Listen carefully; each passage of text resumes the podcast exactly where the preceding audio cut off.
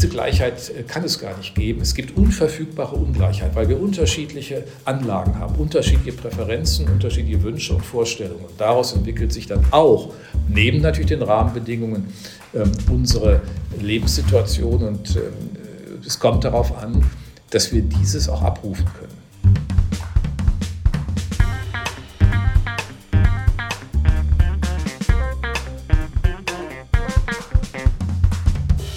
Willkommen zu Erststimme, das ist Folge 34. Wohlstand und die bestmögliche soziale Absicherung für alle. Das ist das Ziel der sozialen Marktwirtschaft. Aber wie steht es um dieses Konzept heute? Darüber sprechen in dieser Folge meine Kollegin Juliane Hessmann und der Direktor des Instituts der deutschen Wirtschaft, Professor Dr. Michael Hüter. Hi und herzlich willkommen zu dieser Ausgabe von Erststimme. Mein Name ist Juliane Hessmann und ich bin Podcasterin für den Podcast Wirtschaft einfach erklärt von Orange bei Handelsblatt. Ich spreche heute mit Professor Dr. Michael Hütter. Er ist Direktor des Instituts der deutschen Wirtschaft und deutscher Wirtschaftsforscher. Die Themen sind das Ergebnis der Bundestagswahl und die Folgen für die Wirtschaft, aber auch seine Sicht auf die soziale Marktwirtschaft. Ja, vielen lieben Dank, Herr Professor Hüter, dass Sie sich die Zeit genommen haben für unser Gespräch. Ähm, zu Beginn möchte ich mit Ihnen über das aktuell ja heißeste Thema, und zwar dem Ergebnis der Bundestagswahl kurz sprechen. Wie und wo haben Sie eigentlich die Wahl verfolgt? Zu Hause mit meiner Frau, ganz entspannt und auch schnell beruhigt, als ich erkennen konnte, dass es ein Linksbündnis nicht geben wird, dass die Linke deutlich verlieren wird. Und als ich auch gesehen habe, dass auch die AfD leider nicht so stark, aber immerhin auch verloren hat. Als Direktor des Instituts der deutschen Wirtschaft, wie viele Gedanken macht man sich da eigentlich wegen einer Bundestagswahl? Naja, schon erhebliche.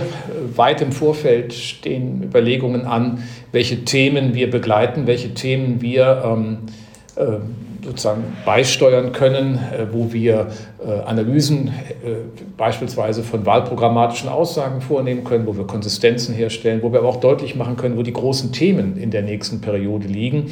Wir haben gerade eine große Studie des IW herausgebracht mit dem Titel Gleichzeitig, wie vier Disruptionen die deutsche Wirtschaft herausfordern, weil wir darauf hinweisen wollen, dass ähm, Digitalisierung, Dekarbonisierung, demografische Alterung und Deglobalisierung gleichermaßen die deutsche Volkswirtschaft herausfordern und entsprechende ähm, ja, Anforderungen an die Unternehmen, aber auch an jeden Einzelnen stellen und das nicht weggedrängt werden kann. Es reicht nicht, sich auf eine zu konzentrieren, wir müssen alle in den Blick nehmen. Das ist die qualitativ äh, besondere Herausforderung, vor der wir stehen.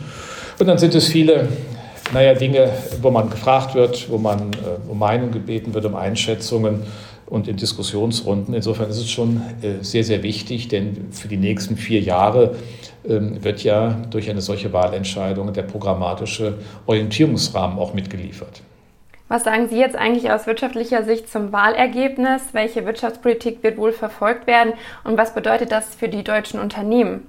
Ja, zunächst einmal ist es doch ein Signal der Stabilität wenn man Deutschland auch mal international einordnet, das tun wir ja relativ wenig, ähm, aber dann fällt doch auf, äh, dass die politischen Extreme keinen Einfluss haben. Ich hatte es schon eingangs erwähnt, äh, beide randständigen Parteien, extremen Parteien sind geschwächt, sie haben keinen Einfluss auf die Regierungsbildung. Die Regierungsbildung findet in der Mitte statt. Das heißt, Optionen in der Mitte des politischen Spektrums und damit auch in der Mitte letztlich der gesellschaftlichen Orientierung ähm, werden gezogen. Und äh, dafür gibt es Optionsmöglichkeiten zwischen Ampel und Jamaika, vielleicht minimal auch nochmal einer schwarz, einer rot-schwarzen äh, Koalition. Aber ähm, das ist ja erstmal ein Ausdruck auch demokratischer Reife. Diese Gesellschaft, dieses Land ist halt nicht in Extreme gefallen. Ne? Wenn Sie an die Bedeutung und, und den Einfluss des, der Front National in ähm, Frankreich denken, wenn Sie an die Brexiteers in Großbritannien denken, wenn Sie an manche andere Parteien, die weit in die äh, politische Wirksamkeit hineingekommen sind, äh, Five-Star-Movement in äh, Italien, Podemos in Spanien, aber auch die Trump-Erscheinung, all das sind ja Belege dafür, dass Gesellschaften ihre innere Bindungskraft nicht mehr haben, dass solche Spannungen wirken, dass man offensichtlich vor ganz anderen Herausforderungen steht, die man nicht mehr so einfach mit den gegebenen Strukturen abbilden kann. Das ist hier gelungen. Es ist eine andere Welt. Wir haben zwei Parteien, die haben 25 Prozent, zwei, die haben ja 15. Aber damit, denke ich, ähm, ist der Wettbewerb auch zurück. Und das sollte uns allen wichtig sein. Also insofern ist für mich die erste Ableitung und die wichtigste Ableitung ist ein Signal politischer Stabilität. Da muss sich keiner sorgen und da muss sich letztlich auch kein äh, Unternehmer sorgen, weil nun eine ganz andere Systemperspektive sich aufmacht. Nein, das ist nicht der Fall. Schauen wir kurz vielleicht äh, den Beginn Ihrer Biografie an. Und zwar ähm, 1982 entschieden Sie sich ja für ein Studium der Wirtschaftswissenschaften und promovierten dann auch in dem Fach. Wie kam es eigentlich bei Ihnen zu diesem frühen persönlichen Interesse an Wirtschaft? Ja, das war gar nicht so angelegt, sondern das ergab sich ein bisschen in der Oberstufe im ähm, einem Grundkurs Sozialwissenschaften, wie das damals hieß. Ähm, und ähm, etwas anderes war eigentlich sehr viel selbstverständlicher, was ich ja auch im Doppelstudium betrieben habe, nämlich dann Geschichte. Man hatte immer ein ausgeprägtes Interesse an Geschichte, an historischen Entwicklungen und Determinationen. Und habe mir überlegt, willst du das studieren oder nur das? Und dann kam diese Überlegung dazu und dann bin ich äh, doch sehr viel mehr Ökonom geworden, aber immer ein Ökonom geblieben, der die historische Perspektive für bedeutsam hält, äh, weil sich daraus über Fahrtabhängigkeiten viele Dinge erklären, weil die unterschiedlichen Zeitschichten unsere Entwicklungsstränge deutlich machen, äh, dass die Herausforderungen, die Spannungen, auch Ungleichzeitigkeiten in sich bergen. Und äh, mit einem historischen Verständnis, glaube ich, kann man sehr viel mehr auch im ökonomischen anfangen als mit manch formaler Betrachtung. Wenn wir ein bisschen weiter nach vorne springen in Ihrer Biografie, da haben Sie ja auch eben das Verdienstkreuz am Bande des Verdienstordens der Bundesrepublik bekommen. Ähm, wie kam es eigentlich dazu und wie fühlt sich das an oder wie fühlte sich das für Sie an? Also für mich selbst war das ja gar nicht transparent. Sie bekommen irgendwann einen Anruf ähm, von der Ordenskanzlei, die beauftragt ist, das im Weiteren dann zu betreuen. Und ähm, das war äh, dann über den Oberbürgermeister der Stadt Wiesbaden, wo ich wohne. Man kann sich das dann aussuchen. Äh, also insofern war das erstmal eine große Überraschung.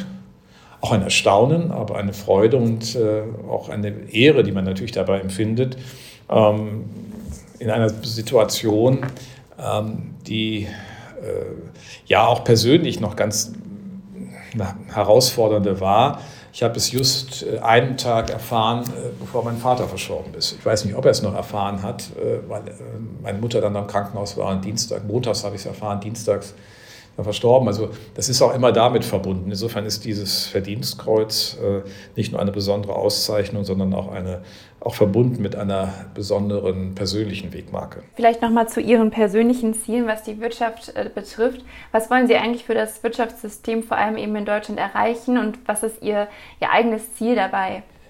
Naja, das eigene Ziel ist, wenn man in einem Forschungsinstitut arbeitet, natürlich das, was dieses Institut auch ausprägt. Und ähm, unser Auftrag ist, da bin ich auch voll identifiziert, im Sinne der marktwirtschaftlichen Ordnung Perspektiven für Wohlstand, Wohlergehen, gelingende Lebensentwürfe für so viele Menschen wie möglich ähm, äh, zu kreieren, ähm, um mit Problemen umgehen zu können, um Herausforderungen annehmen zu können. Also man muss immer daran denken, die marktwirtschaftliche Ordnung ist in ihrer Anfangsbegründung und auch in der historischen Verankerung eine Freiheitsorientierung. Die Menschen haben zunächst die Freiheit, etwas selbst zu entscheiden.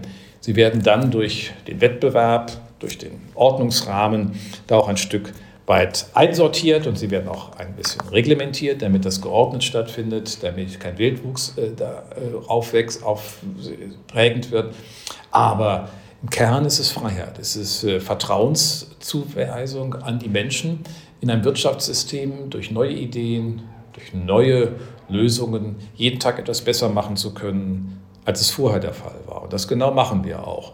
Nicht immer gleich freudig, nicht immer gleich selbstverständlich, aber das ist das, warum wir uns weiterentwickelt haben. Auch nicht immer gesamtwirtschaftlich nur im Guten, weil wir dann manche Dinge nicht gesehen haben.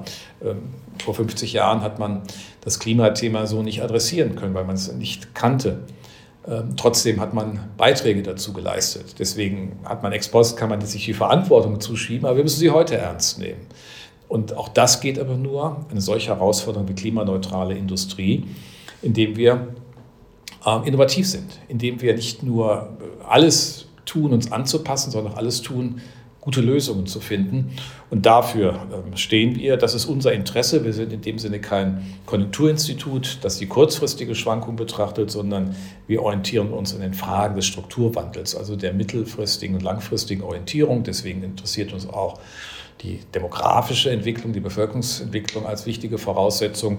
Ja, und das sind auch die Ziele und die, die Perspektiven, die für mich ganz bedeutsam sind. Sie haben es jetzt gerade schon angesprochen. Wenn wir ja auf äh, die deutsche Wirtschaftspolitik äh, schauen, dann orientieren wir uns ja sehr stark äh, am Konzept eben der sozialen Marktwirtschaft. Ähm, können Sie einmal kurz erklären, ähm, was eben aus Ihrer Sicht die wichtigsten Aspekte des Konzepts sind und was man so ungefähr unter der sozialen Marktwirtschaft verstehen kann? Ich hänge da sehr stark bei den ursprünglichen Definitionen, wie sie äh, Ludwig Erhard und äh, Alfred Müller-Armack zugeschrieben werden, zu sagen, es ist ein System, das, wenn es gut geordnet ist, wenn es Exzesse vermeidet, wenn es Wettbewerb intensiv hält, über einen wirksamen Preismechanismus in der Lage ist, so viel Informationen zu verarbeiten wie kein anderes System und so wirksam zu verarbeiten wie kein anderes System und damit auch wiederum eine Dynamik gesamtwirtschaftlicher Entwicklung möglich zu machen, die möglichst viele Menschen mitnimmt. Das Soziale an der Marktwirtschaft in diesem Sinne ist nicht die Sozialpolitik, sondern ist die Integrationsperspektive des Systems besser als jede andere Lösung. Als die Staatswirtschaft kommunistischer Herkunft, als die Staatswirtschaft faschistischer Herkunft und Prägung oder irgendwelche äh, denkbaren Mischsysteme genau diese Integrationsaufgabe zu lösen, möglichst vielen Menschen eine Perspektive zu eröffnen. Dafür muss man Voraussetzungen schaffen. Das ist kein Automatismus. Deswegen ist es gut und richtig, dass es einen Ordnungsrahmen gibt, dass der Staat definiert äh, über eine Wettbewerbsbehörde, was im Wettbewerb möglicherweise schädlich ist und den Wettbewerb degeneriert. Dass wir eine Finanzmarktordnung haben mit einer Bundesagentur für Finanzdienstleistungsaufsicht, um auch da eine klare Orientierung an verantwortlichem Handeln, an dem Zusammenhang von Freiheit und Haftung sicherzustellen. Und auch das ist immer natürlich eine Annäherung. Wir sind nicht im Paradies. Das gilt ganz generell. Auch die marktwirtschaftliche Ordnung, die soziale Marktwirtschaft ist eigentlich eine permanente Annäherung. Manchmal gelingt es besser, Zeiten gleichgewichtiger Situationen. Und manchmal, wenn disruptive Innovationen auftreten, wie wir es in Finanzmärkten erlebt haben, muss auch erst wieder überlegt werden, was heißt das eigentlich für die äh, Ordnungsgeber, was heißt das für den Staat, für den Gesetzgeber, aber auch für die Aufsicht beispielsweise. Wie kann und wie muss man dort ähm, möglicherweise intervenieren? Und es ist ja faszinierend, äh, die Debatte beispielsweise darüber, ob im Strukturwandel letztlich Nettobeschäftigung verloren geht, weil wir immer produktiver werden, die ist schon vor 50 Jahren geführt worden. Der Sachverständigenrat hat in den frühen 70er Jahren dazu Debatten geführt, ist auch von außen angegriffen worden und hat immer gesagt, naja, äh, Natürlich ist es für sich genommen, gibt es diese Produktivitätswirkung, die Arbeit überflüssig macht, aber gleichermaßen muss diese Produktivitätswirkung vorgeleistet werden und sie setzt aber auch Möglichkeiten für anderes äh, frei, weil Menschen in andere Verwendungen gehen, sich andere Jobs suchen, andere Aufgaben suchen, Projekte suchen, was auch immer. Und genau das haben wir beobachtet. Und das Faszinierende ist, dass wir äh, vor der Pandemie mit über 44 Millionen Beschäftigten den historischen Höchststand im wiedervereinigten Deutschland erlebt haben. Dass wir eine Halbierung, mehr als eine Halbierung der Arbeitslosigkeit, zum Teil eine, auf ein Drittel runtergegangen, auch in den neuen Ländern erlebt haben, wo ja der Transformationsschock nach 1990 ganz gravierend war, wo er ja das, den ökonomischen Kapitalstock auch vielfach das Erfahrungswissen entwertet hat, wo neue Dinge möglich äh, gemacht werden mussten mit hohen Zumutungen für die Menschen und Verunsicherungen, die heute noch nachwirken. Das spüren wir ja auch beispielsweise in der Regionalstruktur des Bundestagswahlergebnisses. Aber trotzdem ist es gelungen, mit diesem Wirtschaftssystem diese Integrationsleistung zu erbringen. Es sind in vielen Stellen blühende Landschaften. Und das immer wieder möglich zu machen, das ist eigentlich der Kern mit dieses Gedankens der sozialen Marktwirtschaft, über Wettbewerb, Macht immer nur auf Zeit zuzulassen. Wettbewerb ist ja nichts anderes als die Zerstörung von Macht. Das war die Idee von Walter Eucken und anderen, die theoretisch hinter dem stehen, was dann Ludwig Erhard und Müller-Armack wirtschaftspolitisch gewendet haben. Und äh, ich glaube, das ist eine unverändert faszinierende Idee, auch wenn sie heute andere Voraussetzungen hat, auch wenn wir heute schauen müssen, wie Zukunfts Möglichkeiten oder Möglichkeiten künftiger Generationen genauer gesagt adressiert werden können. Wir heute also über Klimaneutralität genau dieses tun. Wir müssen es aber auch über demografischen Wandel tun. Also es gibt mehrere äh, Wirkungszusammenhänge der Gegenwart mit äh, der Zukunft und das ist in ein ganz anderes öffentliches Bewusstsein getreten. Und auch das können wir am besten aber mit einer wirksamen, innovativen, wettbewerbsstarken Wirtschaft. Sie haben es ja gerade schon angesprochen, aber vielleicht noch mal dezidierter. Vielleicht aus Ihren Beobachtungen heraus bedeutet soziale Marktwirtschaft Wohlstand für alle oder doch nur für wenige? Es hängt an der Klugheit oder der Konsistenz des Ordnungsrahmens ab.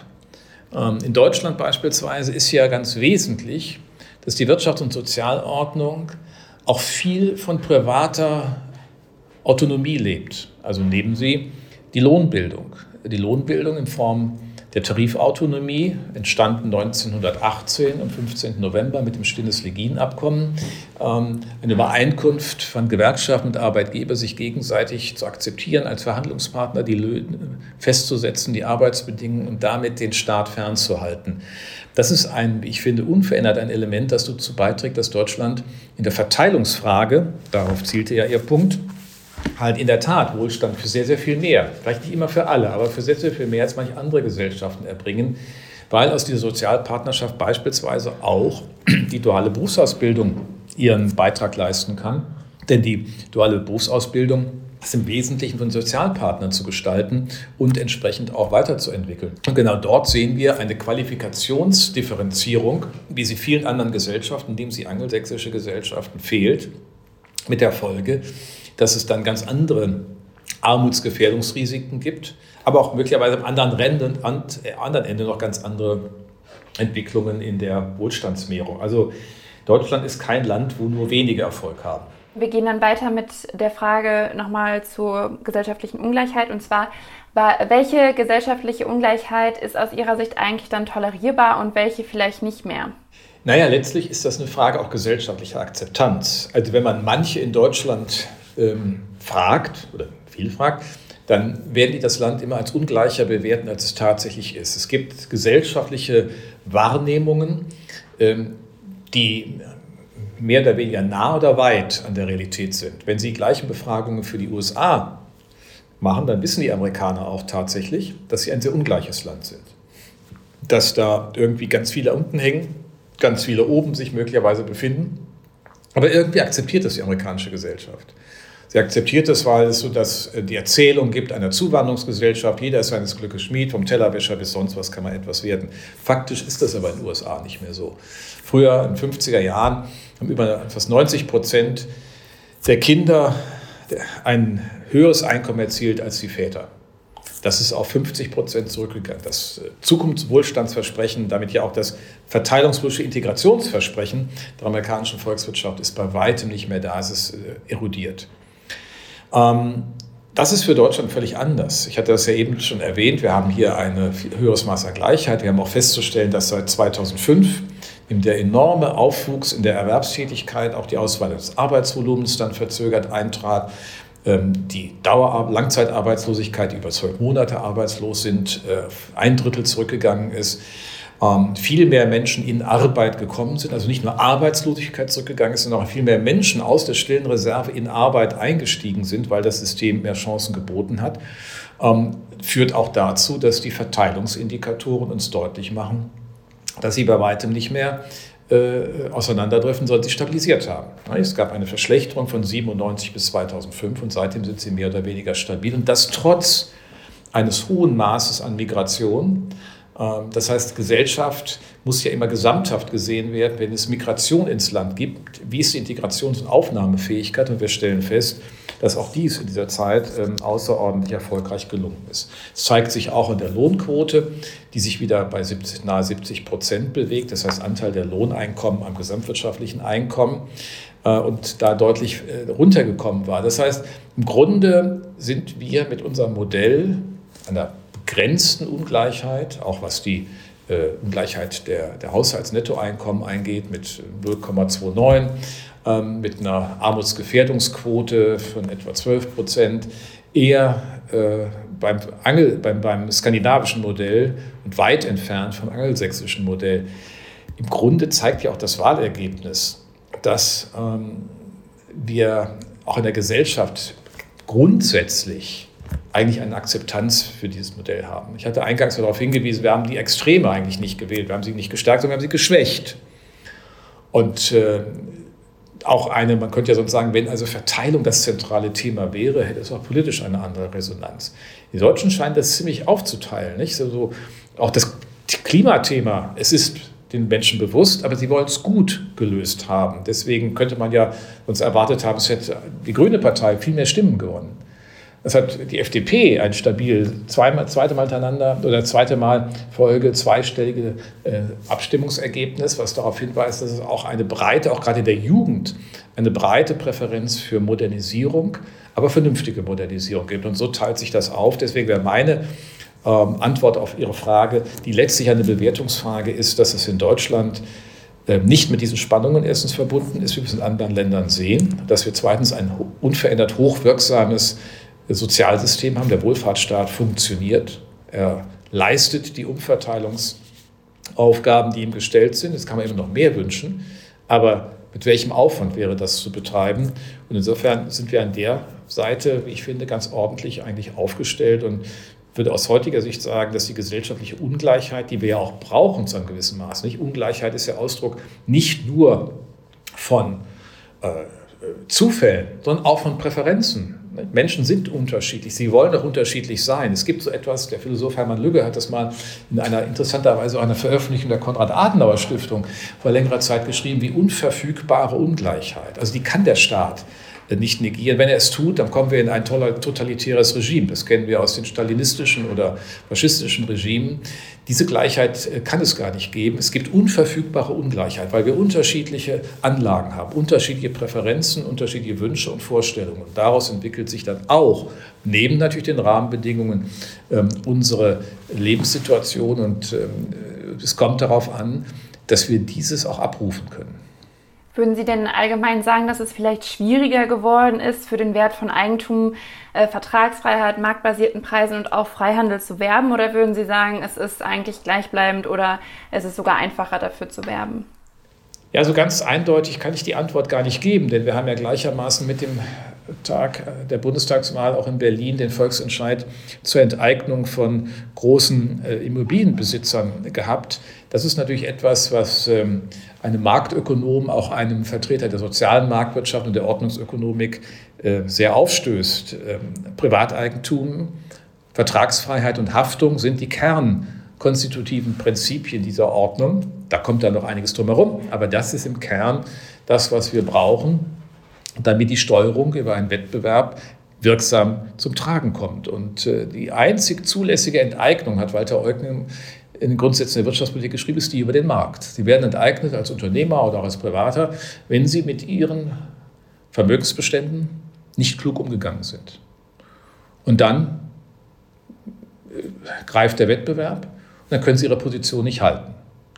Dafür gibt es dann den Gedanken der zweiten Chance, wieder einsteigen zu können. Aber grundsätzlich ist diese Form der Enteignung die, die zur Ordnungssituation, zum Ordnungsgedanken der Marktwirtschaft passt.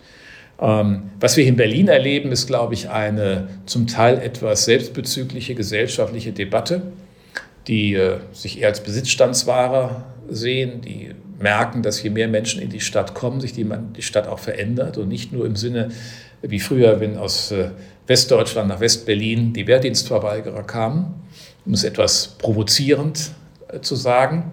Gleichzeitig gibt es natürlich auch ein Handeln von Immobilienbesitzern, das einen nicht überzeugt.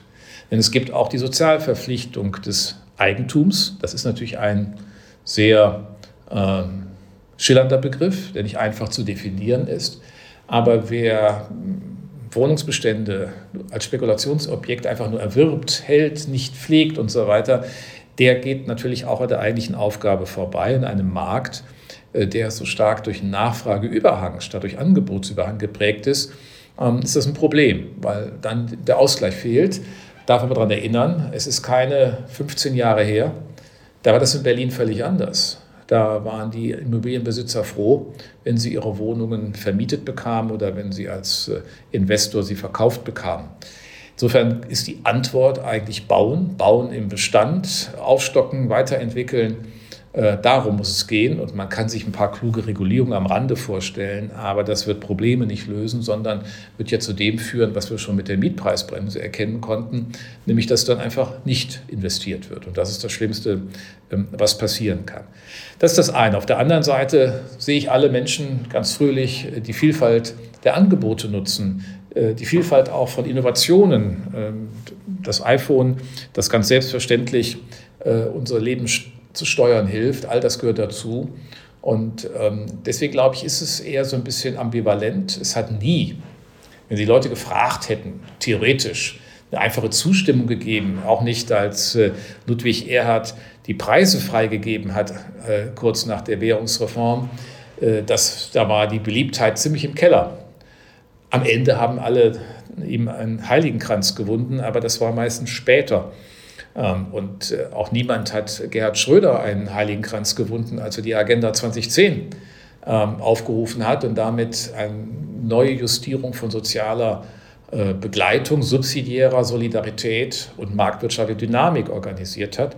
Aber man merkt dort, dass die Dinge funktionieren. Wenn man mit den Menschen redet, sehen sie auch die Möglichkeiten. Entscheidend ist, dass der Staat seine Aufgaben angemessen tätigt. Also wir haben ein staatliches Schulsystem aus guten Gründen. Dann muss er das aber auch gut und verlässlich bereitstellen. Komischerweise hat das in Berlin noch nie zur Abwahl eines Senats geführt. Das, was hier man sich zum Teil leistet, ist ja Hanebüchen.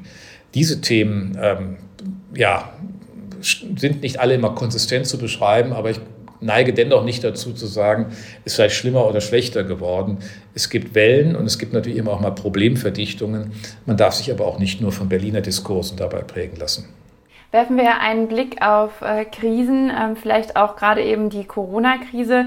Ähm, aus Sicht der Ordnungsökonomik darf da die öffentliche Hand ähm, jetzt bei schweren Krisen ja ähm, eigentlich eingreifen und bei einfachen konjunkturellen Dellen ja ähm, ist ja eher Zurückhaltung geboten. Äh, wie kann man in der sozialen Marktwirtschaft so das eine Phänomen, also die Krise, äh, von dem anderen, also einer Konjunkturflaute eigentlich unterscheiden? Ja, das ist ein wichtiger Punkt, weil die Ordnungsökonomik ist eigentlich auch, das ist so eine Problemstelle bei ihr, nicht wirklich geschafft hat, das Thema Krise äh, angemessen zu adressieren. Äh, sie deuten eine wichtige Differenzierung an. Die normale konjunkturelle Schwankung ist eigentlich nichts, was man aus ordnungspolitischer Sicht, aber auch sonstiger Sicht groß kompensieren sollte. Ähm, die, die unterjährige oder vielleicht zwei, drei mehrjährige Konjunkturschwankung ähm, in der Regel lösen die sich auf. Was den Menschen immer fehlt, ist so die Idee, dass es wieder besser wird, wenn es gerade mal schlechter wird in der Konjunktur, aber komischerweise ist es immer wieder besser geworden, weil es inhärente Veränderungen gibt, weil sich relative Preise verändern. Wenn es runtergeht, dann geht es dann irgendwann auch in der Sortierung wieder rauf. Das haben wir eigentlich erlebt. Da kann die Politik relativ wenig wirksam tun. Die Idee von Keynes einer äh, Feinsteuerung der Konjunktur von Karl Schiller dann 1900 66, 67 in Gang gesetzt und danach noch äh, hat am Ende zum Anstieg der Staatsverschuldung geführt, aber nicht wirklich äh, zu dem Ziel, zielgenau Überauslastungen oder Unterauslastungen zu kompensieren. Da lässt man also besser die Finger von. Aber es gibt Störungen im Koordinationsmechanismus Markt, wenn die Koordinierung der Marktakteure durch den Markt nicht mehr richtig funktioniert, weil es Fehlanreize gibt, weil es Moral Hazard gibt, weil es Ausbeutungsstrategien sind, die erfolgreich sind, wie in der Finanzkrise. Ähm, dann ist eine Intervention geboten und dann ist der Staat genau der Einzige, der diese Stabilisierung von Vertrauen auch organisieren kann. Das ist in der Finanzkrise gezeigt worden. Man hat schnell gehandelt. Ich will gar nicht über Details dabei richten. Da hätte man manches so rum, auch andersrum machen können. Aber im Grundsatz ist es gelungen, die Krise einzudämmen danach auch äh, von 2010 an ja einen relativ stabilen, für Deutschland, aber Europa Erholungspfad äh, zu entwickeln. Die Pandemie ist eine ganz andere Herausforderung, ist ein politisch oder ein exogener Schock, also jedenfalls kein ökonomischer. Der ist politisch zu beantworten. Und das hat man auch getan. Äh, in einer ersten Phase ist dann das alles auch erfahrungsgemäß unterlegt gewesen aus der spanischen Grippe mit Social Distancing, also mit, mit gesellschaftlicher Distanz, mit, mit äh, Abstandswaren, mit anderen Hygienekonzepten. Und dann geht es darum, dass man den ähm, Weg öffnet für äh, gute Medikation. Ähm, das ist gelungen. Wir haben mittlerweile einen hohen Impfstand in der Bundesrepublik, was die Erwachsene angeht, glaube ich, über 75 Prozent. Also das wenn man das mal in diesen Zeitraum von jetzt ähm, anderthalb Jahren setzt, äh, ist es doch beachtlich, wie schnell äh, auch wieder die Dinge äh, sozusagen aus ihrer extremen Intervention zurückgeführt werden konnten. Gleichwohl hätte ich mir gewünscht, und das war etwa im zweiten Halbjahr 2020, dass man etwas differenzierter agiert hätte, beispielsweise die besonders gefährdeten Gruppen der älteren Menschen, der Hochaltrigen, auch in den Alten- und Pflegeheimen schützt, das hat man versäumt. Die hohen Todesraten waren aber in der Gruppe ab 70, vor allen Dingen auch ab 80. Ähm, da ist im Grunde die Sterblichkeit äh, zu verorten als Folge der Pandemie. Und äh, da ist etwas verschenkt äh, worden, in wirklich dramatischem Sinne, weil man den Mut nicht hatte, weil man nicht daran gedacht hat, weil man nicht vorbereitet war. Was wir jetzt doch ganz ordentlich wieder in den Griff bekommen haben, ist über die Impfkampagne die Breite der Gesellschaft anders reaktionsfähig zu machen, wieder handlungsfähig zu machen, das gesellschaftliche Leben auch wieder zu aktivieren.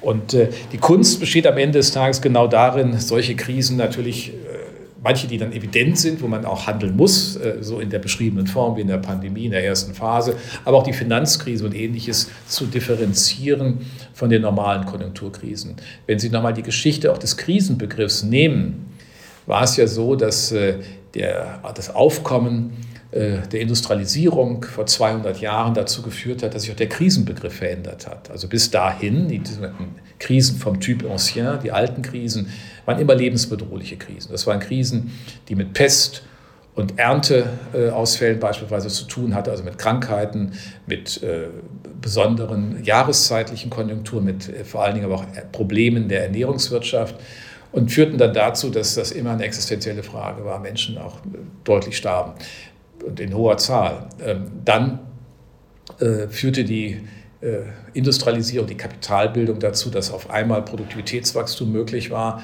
und ein Bevölkerungswachstum möglich wurde, ohne dass man die Nahrungsbasis äh, überdehnen musste. Und dann entstanden solche Konjunkturschwankungen. Und diese Konjunkturschwankungen hat man im ganzen 19. Jahrhundert als Krise neuen Typs wahrgenommen und hat gesagt, ja, da muss man nichts machen. Diese Krisen sind eigentlich keine Krisen, auf die man reagieren muss. Das hat sich dann geändert mit der Weltwirtschaftskrise 1929 fortfolgend und dann kam ja auch die Keynesische Remedur, die eigentlich keine Antwort auf Konjunkturschwankungen war, sondern auf eine fundamentale Störung des volkswirtschaftlichen Systems. Und ähnlich war es dann 2008 äh, auf 2009 mit der Finanzkrise im globalen Rahmen. Äh, es wäre aller Mühe wert, da noch mehr systematisch darüber nachzudenken, um das Stichwort Krise und Ordnungspolitik miteinander ähm, zu verbinden. Daran anschließend vielleicht die Frage, brauchen wir eine neue Ökonomik der Krisenbewältigung? Ein bisschen schon, denn wenn man das nicht hat, wenn man keine ökonomische, ordnungsökonomische Vorstellung von Krisen hat, dann äh, wird ja äh, die Krisenpolitik, die es dann doch irgendwie gibt, unsortiert sein. Sie wird möglicherweise unnötige langfristige Folgen haben. Also das, den Begriff der Krise oder vielleicht die Krisentypen klarer zu unterscheiden und sich auf das zu konzentrieren, was äh, Gesellschaften in ihrer Eigengestaltung und Steuerung überfordert, sodass dann ein politisches Handeln zusätzlich möglich und notwendig ist. Ähm, das wäre die Richtung, in die man hier denken könnte. In der Tat, ja, das ist äh, eine, eine Stelle, über die man vertieft nochmal in die Diskussion gehen kann. Das ist eine rein konzeptionelle Frage. Sie wird auch nicht messerscharf zu beschreiben sein. Aber ähm, Krisen als abrupte Störungen ja, oder auch spontane Unordnungen machen ja in ihrer Dimension deutlich, dass da etwas nicht funktioniert in der spontanen Ordnung von Hayek. Der hat gesagt, in diesem System wollen die Menschen Freiheit geben, wenn wir ihnen die Freiheit auch zumuten, wenn wir ihnen aber auch die Verantwortung für diese Freiheit zumuten, dann werden sie auch ordentlich ihren Weg gehen. Und wenn wir den Rahmen entsprechend definieren, dann ist viel getan. Dass es dann aber trotzdem zu spontaner Unordnung kommen kann, der man dann auch Rechnung tragen muss, das wäre genau die, diese Überlegung. Wenn wir über Auswege aus Krisen sprechen, wie sinnvoll ähm, oder für wie sinnvoll halten Sie dann Protektionismus oder auch ökonomischen Nationalismus? Das sind ja zwei unterschiedliche Perspektiven. Also natürlich ist der Nationalstaat auch im 21. Jahrhundert nicht tot. Warum? Weil die Volkssouveränität sich letztlich nur in diesem Rahmen Ausdruck verschaffen kann. Und die Gestaltung für die öffentliche Sicherheit, für die äußere Sicherheit, für den Rechtsrahmen, all dies folgt der Traditionen und Fahrtabhängigkeiten. Deswegen ist auch Europa immer noch ein Verbund von ähm, von entsprechenden Nationalstaaten, die Teilkompetenzen abgegeben haben, wie in der äh, Geldpolitik oder in anderen, aber insgesamt ähm, ihren, äh, ja, nicht verschwunden sind. Nicht? Also die Vorstellung, die europäische Integration führt zur, zur, äh, zum Verschwinden der Nationen, äh, ist falsch und es gibt ein Europa der Nationen. Und insofern ist Nationalstaatlichkeit für sich etwas, was nicht vergangenheitsorientiert ist, sondern was einfach Handlungsrahmen für Verantwortung und Handlungsfähigkeit beschreibt. Protektionismus ähm, ist ja keine grundsätzliche Antwort. Also das heißt ja, äh, Integration in der Weltwirtschaft zu behindern. Das heißt, es kostet etwas. Ja? Und man muss sich über die Kosten klar werden, was ist denn der Grund, warum man das eigentlich macht. Was wir im Augenblick erleben, ist äh, die sogenannte Global Power Competition, also der Wettbewerb der großen Mächte miteinander, China, USA.